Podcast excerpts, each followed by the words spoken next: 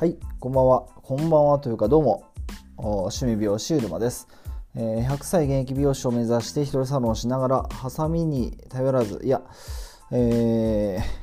ー、100歳まで現役美容師を目指して、えー、働いております。ということで、今日はですね、あの、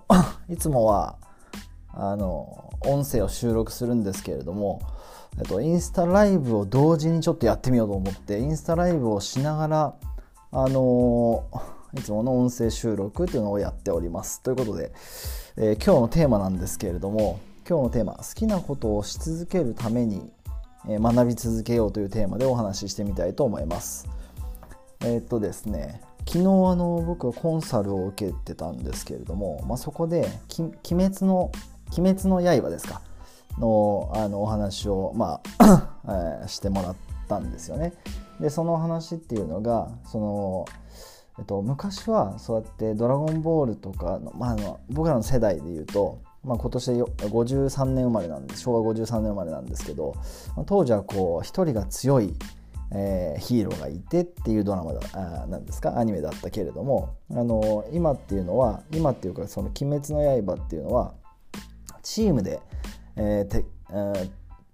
鬼を倒すとか。でその鬼の方がもう一人とヒーローと鬼を比べたら鬼の方がもう強いとか。だけれどもそうやって仲間でやっていくっていうような話らしいんですよね。だからそれ僕ちょっと知らなかったもんですからあの今日「鬼滅の刃」も全巻買ってきました。だからとりあえず1巻 ,1 巻から21巻まで売ってたんであの大人買いしてきたんですけれども早速学ぼうと思っております。ということであの それ昨日それをコンサルののねコンサルの方から教わって「鬼滅の刃」っていうのをまあ全部買ってみたんですけど、まあ、まだ読んでないんですけどあのえっと見方によってそこで僕が思ったのは見方によってその視点が変わるっていうことを習ったわけですね。そのものの見方一つのものは変わらないんですけれどもそのものの見方によって、えーと、視点が変わると。だ1個のものは変わらないけれどもこっちから見るのとこっちから見るのとではまるで違うものに見えるでその受け取り方が変わるってことをまあ学んだわけなんですね。で今日のテーマは好きなことをし続けるためには学び続ける必要があるよねっていうふうなことをちょっとこうお話ししてみたいと思ったんですけれども、まあ、時代がこう変化しますよね。あの20年前にその美容師になって現場に立った時のそのなんだろうあの教わり方とかその時の業界のあの教育のスタイルとか今は僕ちょっと一人サロンなんでその教育っていうものをそのサロンの中で1対1でやっているってことはないんですけれどもあの何て言うかな、えっと、結構やっぱりトップダウンっていうんですか？あの、まあ、厳しくやっぱり育ててもらえたっていうそれはまあ今にとってはありがたいんですけれども今ってやっぱり聞くとどうしてもそのねえっと、友達のように先輩後輩横のつながりをやっぱ大事にしてどうしてもその優しく育てる。やっぱそうやって時代は変わっていくんだなっていうのをあのいろんなところから情報を得て聞くんですけれどもまあ、自分の年齢が二十歳の時から今40今年42ですから、まあ、22年経つ。そうやってその自分の年齢がどうしても上がっていった時にその今の考えっていうあの今の現代の、まあ、どこにそのフォーカスするかにもよると思うんですけれども、まあ、それはやっぱり20代ぐらいの、ところがその今の世代っていうんですかね。やっぱりそそういうふうに捉えていいと思うんですけれどもそうなった時に自分の年代が上がるんだけれどもその今の若い方の考えというのを取り入れていかないともう自分の考えがもうどんどん古臭くなっていくなっていうのをやっぱりその昨日のですねあのコンサルを受けて「鬼滅の刃」っていう漫画の話を通してやっぱり気づいたというかまあ感じてはいたんですけれどもやっぱり直接そういうふうにあの聞くと確かにそのアニメの何ですかアニメの流行のスタイルでさえもそうやってあの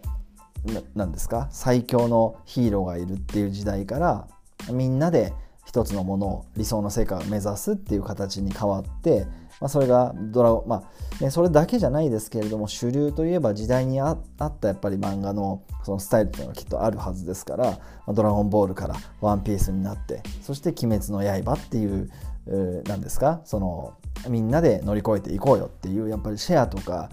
共有とか協業とかそういったやっぱり時代になってきてんだなっていうのをまた改めて思うんですよね。だから